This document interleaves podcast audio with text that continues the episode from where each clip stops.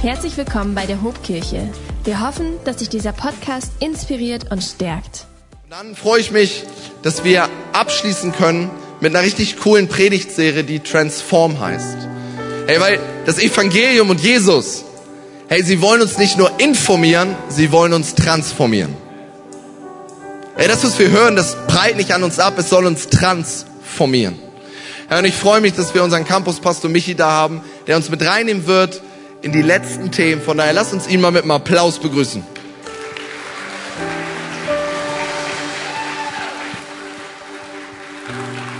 Ihr Lieben, ich habe vorhin hier so einen Aufkleber gefunden auf der Bühne und ich suche gerade keinen Schuldigen, ähm, sondern vielmehr, es war ein Reminder für mich heute irgendwie nochmal an uns als Kirche.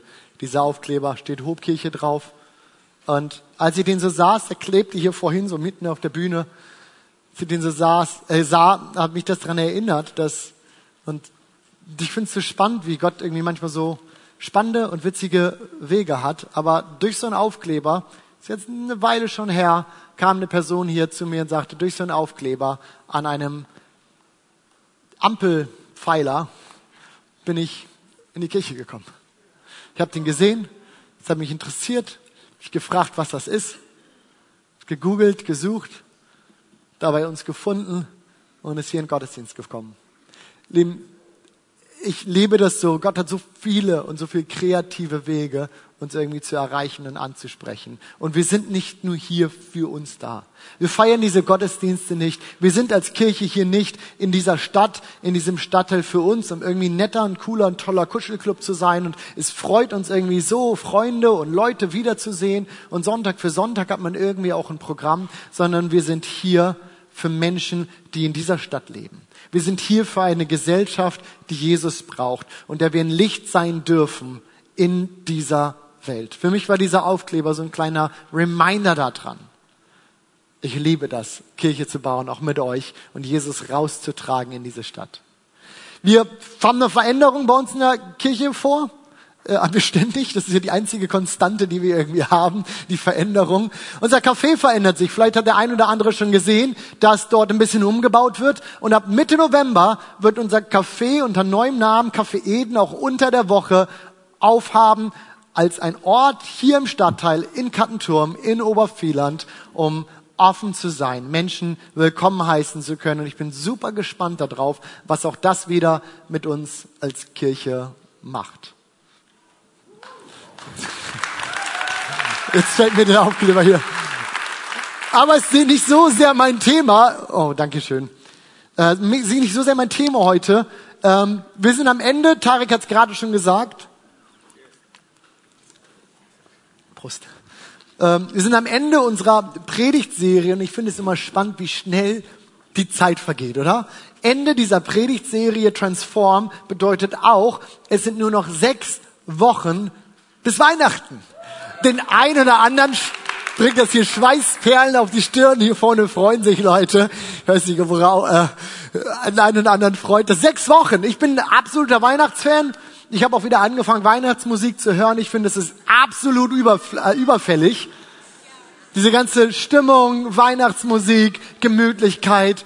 Ich liebe das. Vorfreude kommt da irgendwie bei mir auf. Bei dem anderen löst das irgendwie so einen Wirkreiz aus. Bei mir löst das eher Vorfreude aus. Aber ein bisschen müssen wir noch warten.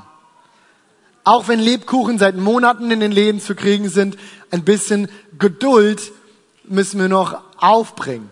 Aber damit habe ich auch schon zwei Eigenschaften genannt, die uns die Bibel als Frucht des Geistes vorstellt. Freude und Geduld. Was für eine Überleitung, oder? In diese Predigtserie. Ich bin richtig stolz auf mich, dass ich diesen Bogen von Weihnachten hier reingekriegt habe. Komm, da darf man schon mal auch das anerkennen. Das war gar nicht so einfach. Wir sind in unserer Predigtserie über die Frucht des Geistes und haben in den letzten Wochen verschiedene Eigenschaften darin angeschaut. Und wenn ich so zurückdenke, es gab so den einen oder anderen Moment, wo ich irgendwie schmunzeln musste, weil ich gemerkt habe, das, worüber wir in den letzten Wochen gesprochen haben, sei es Geduld, sei es Freude, wenn ich einmal nur diese beiden rausgreife, wie oft das bei mir nicht so richtig funktioniert hat und ich nicht so geduldig war mit Leuten, mit Situationen, mit mir selbst, wie ich es mir eigentlich vorstellen würde. Oder die Freude an Aufgaben, die ich tue, irgendwie nicht so da war, wie ich dachte, dass ich sie haben könnte. Und ich weiß nicht, was das mit euch gemacht hat oder ob diese Predigtserie so an euch vorbeigeht, sagt alles easy, alles schon da, perfektioniert. Ich musste das ein oder andere Stoßgebet gen Himmel schicken und sagen, Gott, hilf mir, denn das funktioniert gerade nicht so richtig.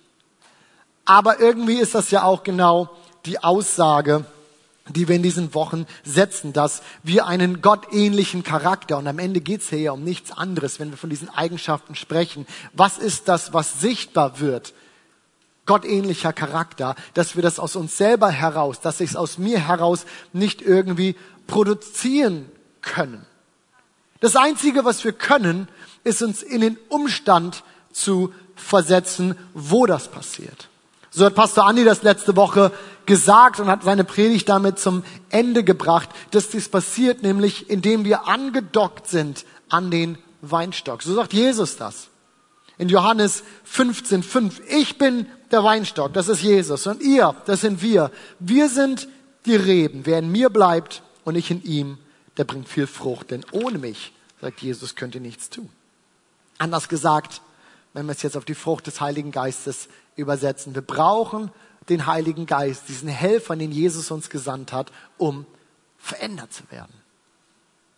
Lass uns also nochmal einen ganz kurzen Rückblick nehmen auf das, was wir in den letzten Wochen schon angesprochen haben, diese Frucht des Heiligen Geistes. Und vielleicht merkt der ein oder andere, dass ich hier ganz bewusst von Frucht und nicht von Früchten spreche. Oft rutscht uns das so aus und wir sprechen von vielen Früchten des Heiligen Geistes. Die Bibel nicht. Sie spricht von der Frucht, Singular, der einen Frucht. Denn das, was uns hier vorgestellt wird, ist das der Charakter, die, die, diese Wesensart, die sich in uns manifestiert, wenn der Heilige Geist mehr in uns Raum bekommt. Und ich kann mir nicht einzelne Aspekte davon aussuchen und andere weniger sagen. Wenn ein paar da sind, das andere nicht, 50 Prozent, das ist schon guter Schnitt. Nein, das funktioniert nicht. Es ist alles oder gar nichts. Es ist eine Frucht, vielleicht verschiedene Äußerungen davon, aber es ist die eine Frucht.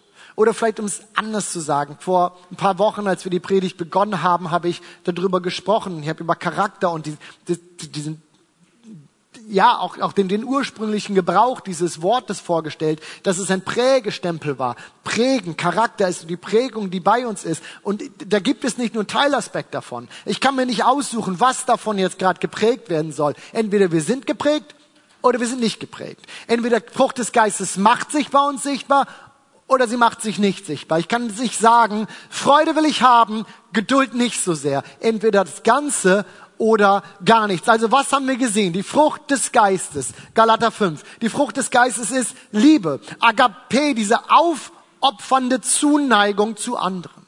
Eine Liebe, die, die Gott selbst als Vorbild hat. Sie ist Freude, Chara. Nicht du Chara, sondern grundsätzlich Chara. Sie ist Freude. Eine tiefe Freude, auch unabhängig von unseren Umständen. Und ich finde, das ist gerade in unserer Zeit so wertvoll, so wichtig. Denn, sagen wir ehrlich, das Leben kann so anstrengend sein. Und dann gucken wir in die Bibel und es sagt, die Freude am Herrn ist was? Sie ist meine Stärke. Freude. Genauso ist sie aber auch Frieden. Irene. Ihr merkt schon, wie viele Namen wir auch aus diesen Früchten des Geistes nehmen, oder? Innere Ruhe und Frieden in wirklich allen Umständen. Geduld. Makrothymia. Gut, so heißen jetzt nicht so viele Leute. Aber sie ist auch Geduld, die Kraft, warten zu können. Auf mich selbst. Und wie oft muss ich auf mich selber warten, weil ich nicht zufrieden bin mit dem, wie mit Dinge gelingen. Ich muss Geduld haben. Manche Prozesse brauchen Zeit. Geduld mit anderen, Geduld aber auch mit Gott. Gott, du hast doch gesagt. Warum ist es heute immer noch irgendwie anders. Die Frucht des Geistes ist aber auch Freundlichkeit, Christotes, ein Wohlwollen, Barmherzigkeit. Andi hat letzte Woche gesagt, und ich finde, das brachte es irgendwie auf den Punkt. Wie wäre es, wenn die Jesus-Leute mehr lächeln würden? Freundlichkeit. Die ist Güte, transformierte, transportierte Freundlichkeit, konstruktives Handeln. Und heute wollen wir uns die letzten drei Eigenschaften anschauen, die dieser Vers Galater 5, 22 uns vorstellt. Die Frucht des Geistes, sie ist Liebe, Freude, Friede, Geduld, Freundlichkeit, Güte. Sie ist aber auch Treue. Im Griechischen steht hier für Treue das Wort Pistis. Und dieses selbe Wort Pistis übersetzen wir an anderen Stellen, in anderen Punkten der Bibel mit Glauben. An wieder anderen Punkten übersetzen wir Pistis mit Vertrauen. Für uns sind das verschiedene Worte und irgendwie hat sich auch so herausgeprägt, dass alles so seine Aspekte hat. Für die Bibel ist das alles ein und dieselbe Sache. Treue, Glauben, Vertrauen, alles ist Pistis und alles gehört irgendwie auch zusammen. Und manche Zusammenhänge finden wir auch in unserem Sprachgebrauch immer noch. Im Englischen zum Beispiel haben wir mit Faithfulness, Faith ist Glauben, ein Wort für Treue, das diesen Glaubensaspekt noch so mit aufleben lässt. Das ist Faithfulness. Da ist Glauben mit dabei.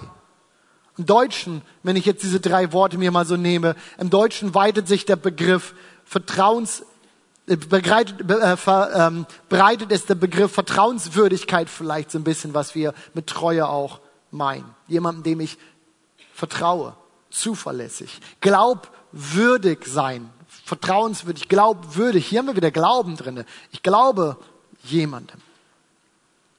Aber was sagt die Bibel zu Treue? Spannender Vers, den ich unheimlich herausfordernd finde.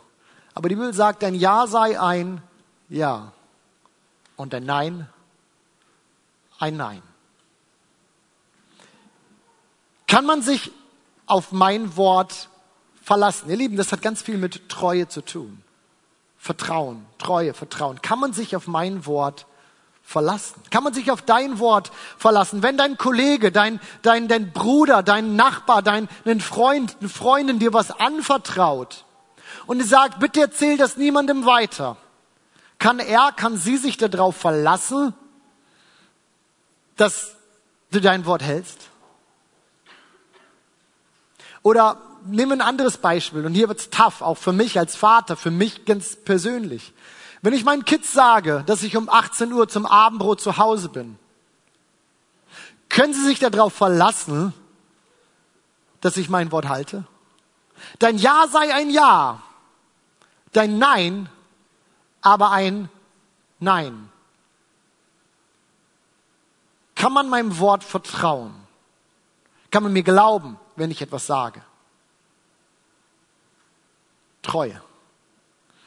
Mann, wie herausfordernd, oder? Aber es gibt einen weiteren Aspekt, den die Bibel kennt und auch in Bezug auf, auf Treue kennt. An anderer Stelle beschreibt Jesus nämlich den Umgang mit dem, was uns zur Verfügung gestellt ist als treu.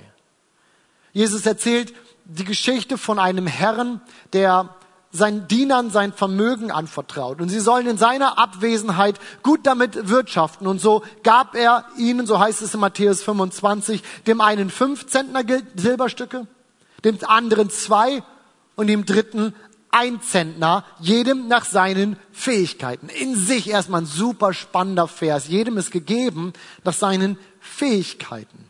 Und als er dann nach einiger Zeit zurückkommt, ruft er seine Diener wieder zurück zusammen. Und ich mache die Geschichte kurz. Dem einen, der nichts damit angestellt hat, der sagt, uh, ich weiß nicht so richtig, wie ich damit umgehen soll, was ich damit machen soll. Ich bewahre das einfach für mich auf und gebe es ihm nachher zurück. Klingt ja erstmal vernünftig. Diese Person kriegt kein gutes Zeugnis von diesem Herrn und in diesem Fall von Jesus dann auch ausgestellt. Aber den anderen, die das, was ihn anvertraut waren. In diesem Fall war es Geld, es können aber genauso gut Talente sein, es können Gaben sein, es können Privilegien sein, mit denen wir ausgestattet sind. Denen, die damit einen Mehrwert, einen Gewinn für ihren Herrn erwirtschaftet haben, diesen sagt dieser Herr, gut gemacht, mein guter und treuer Diener. Du bist mit diesem kleinen Betrag zuverlässig umgegangen und deshalb will ich dich über Größeres stellen. Ich will dir größere Verantwortung geben. Treue bedeutet, dein Ja sei ein Ja, dein Nein ein Nein. Dir soll geglaubt werden können mit dem, was du tust. Aber es bedeutet auch, dass wir im Blick behalten, von wem wir unsere Gaben, von wem wir unsere Talente und eben auch unseren Besitz, mit dem wir am Ende doch, den wir erwirtschaftet haben, mit dem, was uns gegeben ist an Talenten, an Möglichkeiten, an Begabungen. Treue bedeutet, dass wir im Blick behalten, von wem wir all dieses anvertraut bekommen haben. Wenn ich der Bibel folge, dann sind wir keine Inhaber der Dinge, die wir besitzen. Wir besitzen diese Dinge nicht. Wir sind Verwalter dessen, was uns anvertraut ist. Und dieses Mindset, mit diesem Wissen, mit diesem Denken unterwegs zu sein und so zu handeln, das ist es, was Jesus treu nennt.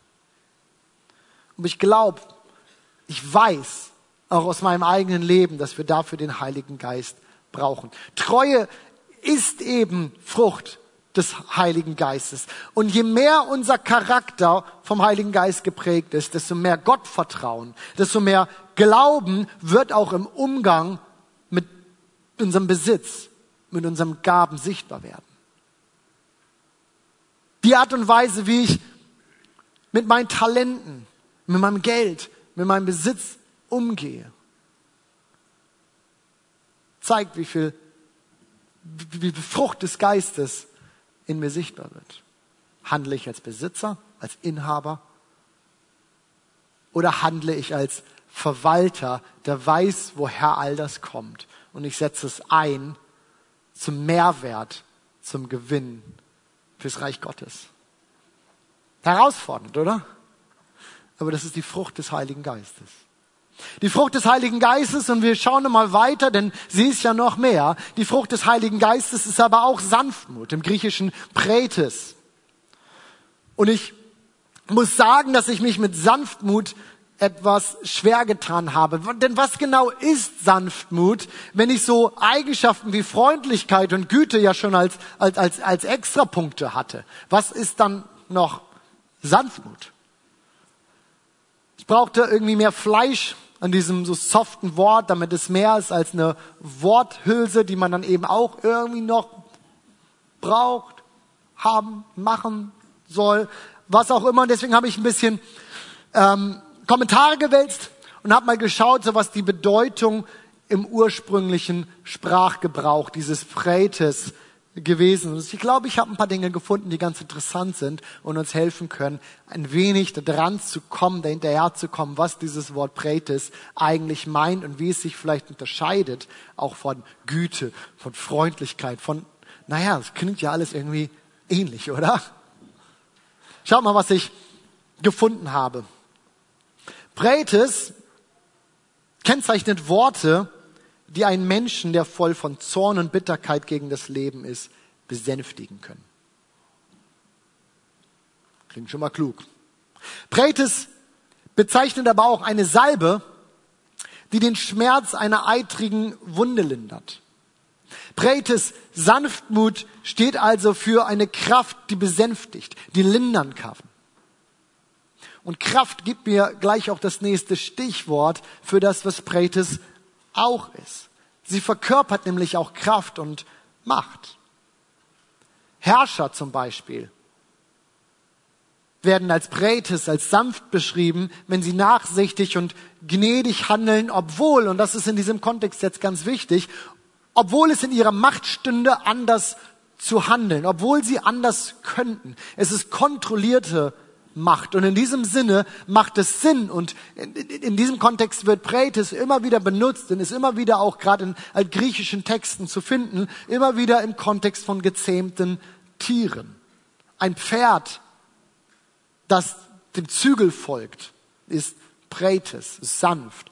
Ein, ein Hund, der Befehlen gehorcht ist, was ist Prätis? Er ist sanft. Und als ich so drüber nachgedacht habe, habe ich gesagt, das stimmt.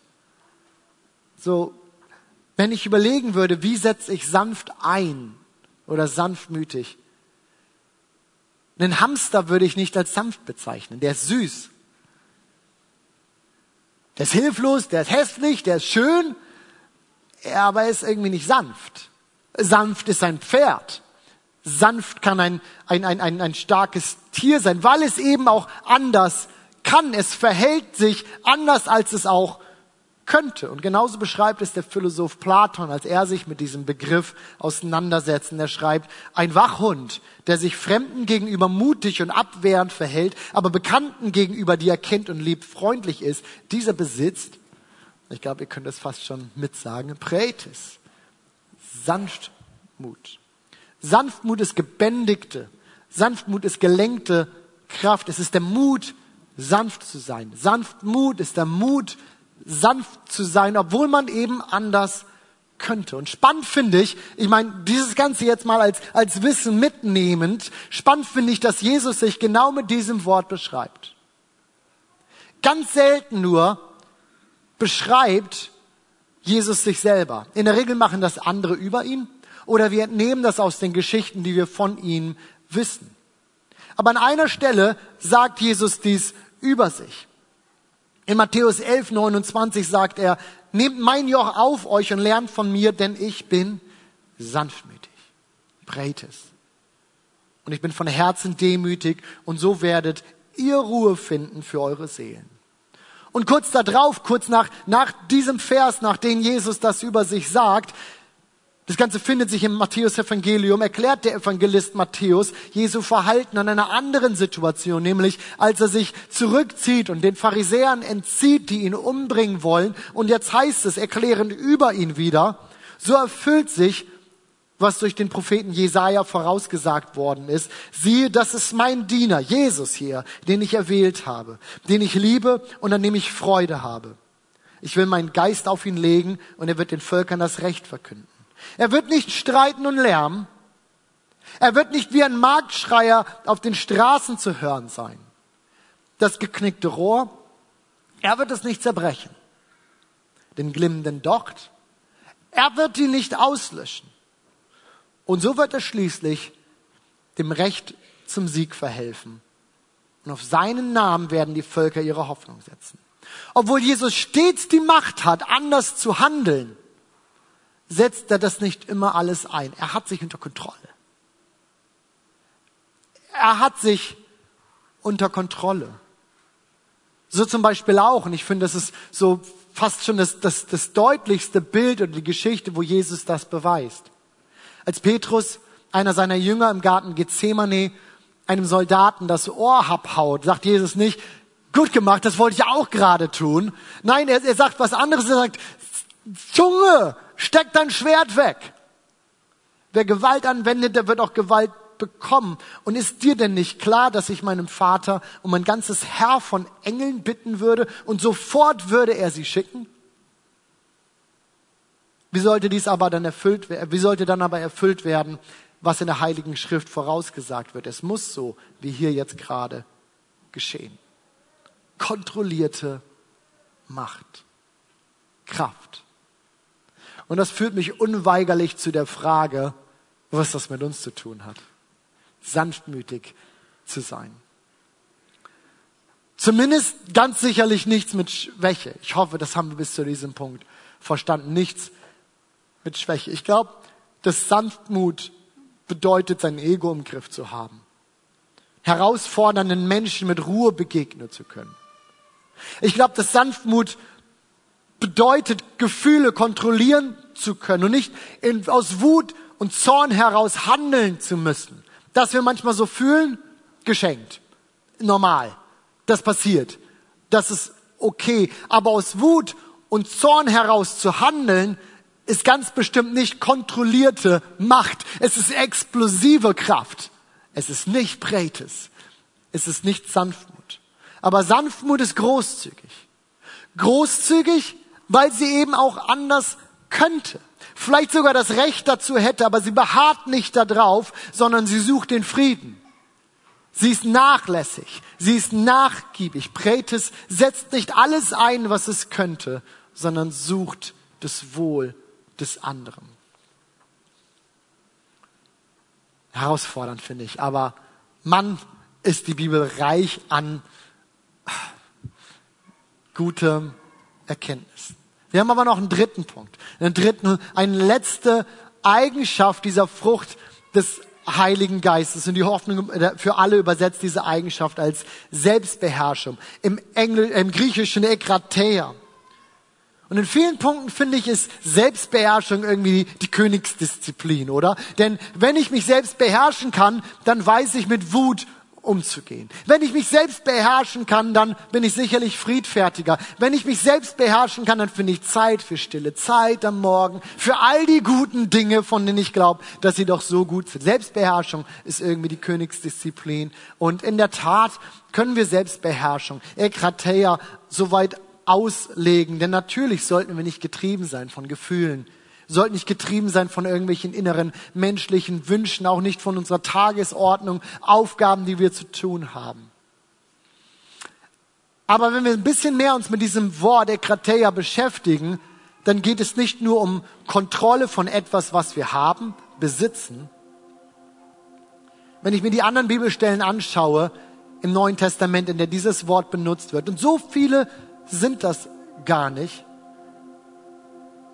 dann stelle ich fest, dass es nicht so sehr um Kontrolle von etwas gibt, was ich habe, sondern vielmehr um Verzicht geht von Dingen, die ich nicht haben kann oder sollte. Die Elberfelder Übersetzung übersetzt der Krateia mit einem Wort ins Deutsche, was ich eigentlich passender finde, und das ist das Wort Enthaltsamkeit. Denn es meint den Verzicht von etwas. Paulus erklärt seinen, seinen unermüdlichen Einsatz für das Evangelium an die Korinther so. Er sagt, wer im Wettkampf siegen will, setzt dafür alles ein. Und ein Athlet muss auf vieles verzichten, Ekrateia.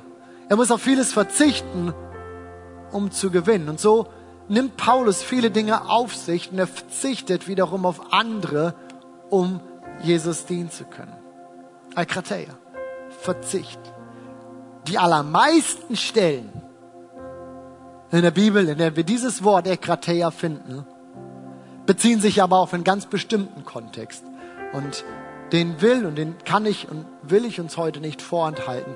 Und Luther übersetzt es und es bringt es so ein bisschen auch in diese Richtung schon. Dieses Wort deswegen ganz bewusst auch mit Keuschheit. Die allermeisten Stellen in der Bibel, in denen wir von Ekrateia, von Selbstbeherrschung reden, beziehen sich auf Sex.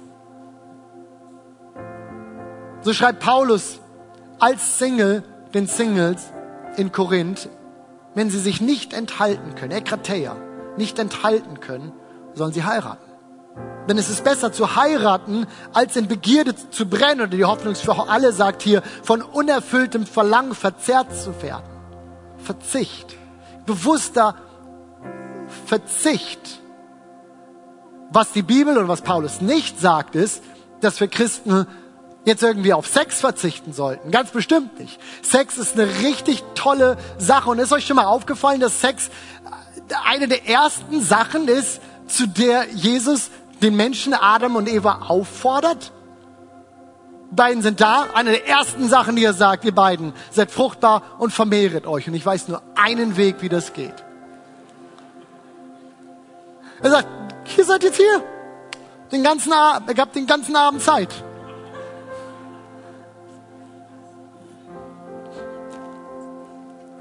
Sex ist ein Geschenk von Gott. Und wir sollten, wir dürfen das nicht irgendwie schlecht oder kleinreden.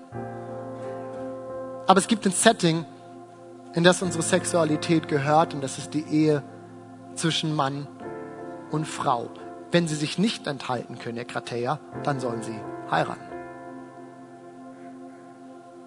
Und wenn dieser Rahmen eben nicht besteht, dann ist es besser, Ekrate.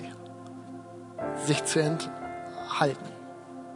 Aber wisst ihr, und an diesem Punkt will ich uns, mich echt an uns alle wenden. An alle Singles. Der Enthaltsamkeit natürlich bedeutet, hier mit etwas zurückzuhalten, aber auch an alle Verheirateten, denn ich glaube, ich hoffe, uns allen ist klar, dass auch in der Ehe ganz viel Enthaltsamkeit zu üben ist. Denn nur weil ich verheiratet bin, sind jetzt ja nicht alle anderen Frauen hässlich geworden. Und trotzdem gibt es hier einen Rahmen, gibt es nur eine Frau, mit der ich, die Bibel sagt, intim werden darf, intim denken darf. Enthaltsamkeit hat uns, für uns alle Auswirkungen. Ekrateia, Selbstbeherrschung, seine Gedanken, seine Taten im Griff zu haben. Aber wisst ihr, was ich stark finde, was ich gut finde?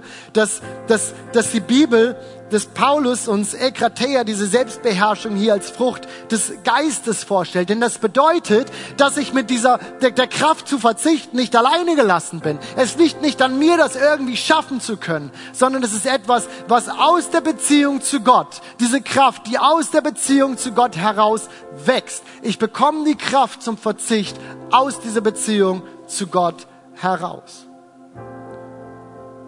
Wie bei den anderen Eigenschaften, bei all dem, was wir die Tage irgendwie gehört haben. Ich muss das nicht selbst alleine schaffen. Und das finde ich unheimlich ermutigend, gerade auch an so einem Thema, wo wir alle wissen, Mann, wir haben unsere Struggles.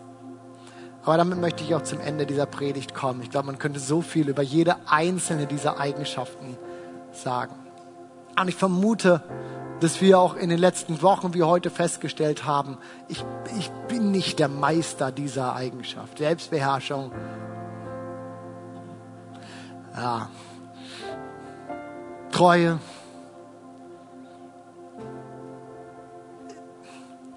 Wir schaffen das aus uns selbst heraus nicht. Und ich hoffe, dass wir mitgenommen haben, auch aus den letzten Wochen wie auch heute, das ist auch nicht der Punkt. Es ist auch nicht der Punkt, dass wir das selber packen müssen, sondern aus der Beziehung zu Gott heraus entsteht das in uns als Frucht. Und das, was wir tun können, ist uns in den Umstand zu versetzen, dass das passiert. Wir müssen es nicht produzieren. Aber wir sollten uns auch nicht einfach passiv daneben stellen und sagen, na gut, wenn es halt nicht passiert, ist halt Gottes Problem. Das ist ja das, was er macht. Nein, kurz nachdem Paulus den Galatern hier diesen Vers und diese Frucht des Geistes vorstellt, schreibt er ihnen, wenn wir durch den Geist nun leben, so lasst uns auch dem Geist folgen. Es liegt an uns, an dir und an mir, die Hilfe des Heiligen Geistes zu suchen. Und zum Abschluss dieser Predigtserie möchte ich genau das mit uns tun. Komm, stehen wir gemeinsam auf. Und ich möchte einen, einen Raum schaffen, einen Moment schaffen, wo wir einfach dem Heiligen Geist Raum geben, zu sagen, bitte, bitte komm und verändere mich von innen heraus.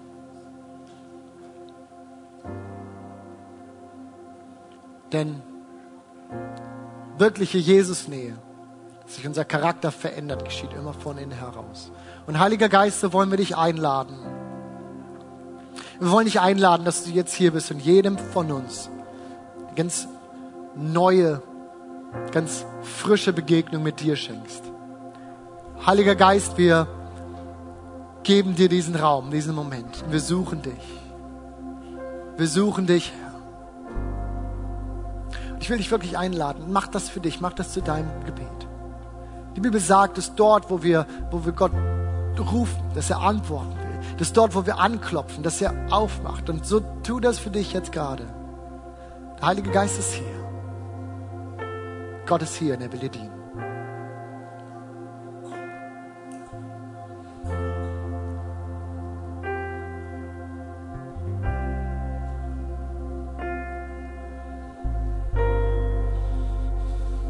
Herr, wir suchen dich.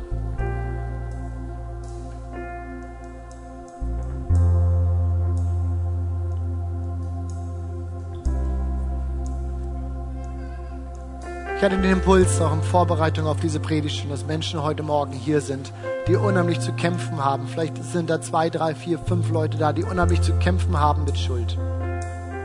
Jeder von uns ist schuldig.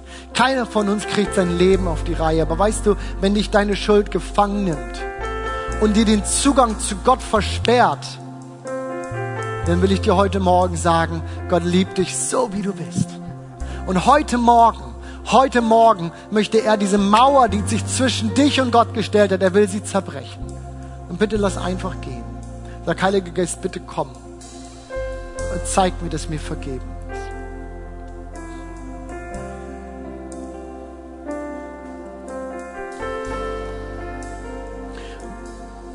Ich will das heute Morgen vielleicht mal ein bisschen anders machen. Wenn, wenn du hier bist, wenn Menschen hier sind, die sagen, ich, heute an diesem Tag will ich Dinge anders machen und ich will in eine neue Beziehung, eine neue Radikalität in meiner Nachfolge zu Jesus treten. Dann bitte ich dich, dass du nach vorne kommst hier, dass du dich hier vorne hinstellst, hinkniest, das vielleicht für, für dich als, als Entscheidung, als Zeichen machst. Gott sagt, nicht aus meiner Kraft, aus dir heraus. Und mit allem, was ich bin, unterstelle ich mich deiner Führung. Wenn Menschen heute da sind, die sagen, ich will diese Entscheidung treffen oder will einfach mich nochmal neu committen. Vielleicht gibt es Punkte, wo du sagst, ich weiß, an diesem Punkt muss ich und will ich umkehren. Vielleicht ist es aber auch einfach nur so das innere Drängen zu sagen, reagieren zu wollen auf, auf etwas, was der Heilige Geist gerade in dir tut. Dann komm hier nach vorne. Ich will für dich beten.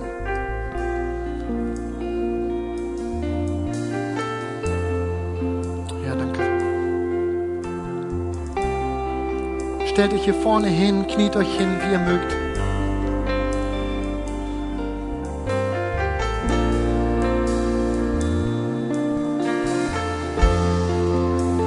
Heute Morgen hat Gott mir einen anderen Impuls gegeben und mit unseren Mitarbeitern habe ich das heute Morgen schon geteilt. Mir ist ein altes Lied, meine Verhältnisse altes Lied, in den Kopf gekommen, was wir vor 20 Jahren oft gesungen haben. Da hieß es, wenn es je an der Zeit war, für Jesus zu leben, dann jetzt. Und wisst ihr, wann dieses Jetzt ist? Es ist immer jetzt. Es, es gibt keinen Zeitpunkt, es gibt keinen Grund, Entscheidungen für Jesus aufzuschieben. Es gibt keinen Zeitpunkt, wo wir sagen, das kann ich morgen oder übermorgen oder zu Weihnachten oder nächstes Jahr tun. Wenn der Heilige Geist dich anspricht, du merkst, hier ist etwas, was sich in mir bewegt, mach jetzt Dinge fest mit ihm. Es ist immer jetzt. Wenn es jemals an der Zeit war, alles zu geben und Jesus zu folgen, dann ist es jetzt. Es wird nächste Woche wieder jetzt sein, aber es ist immer jetzt.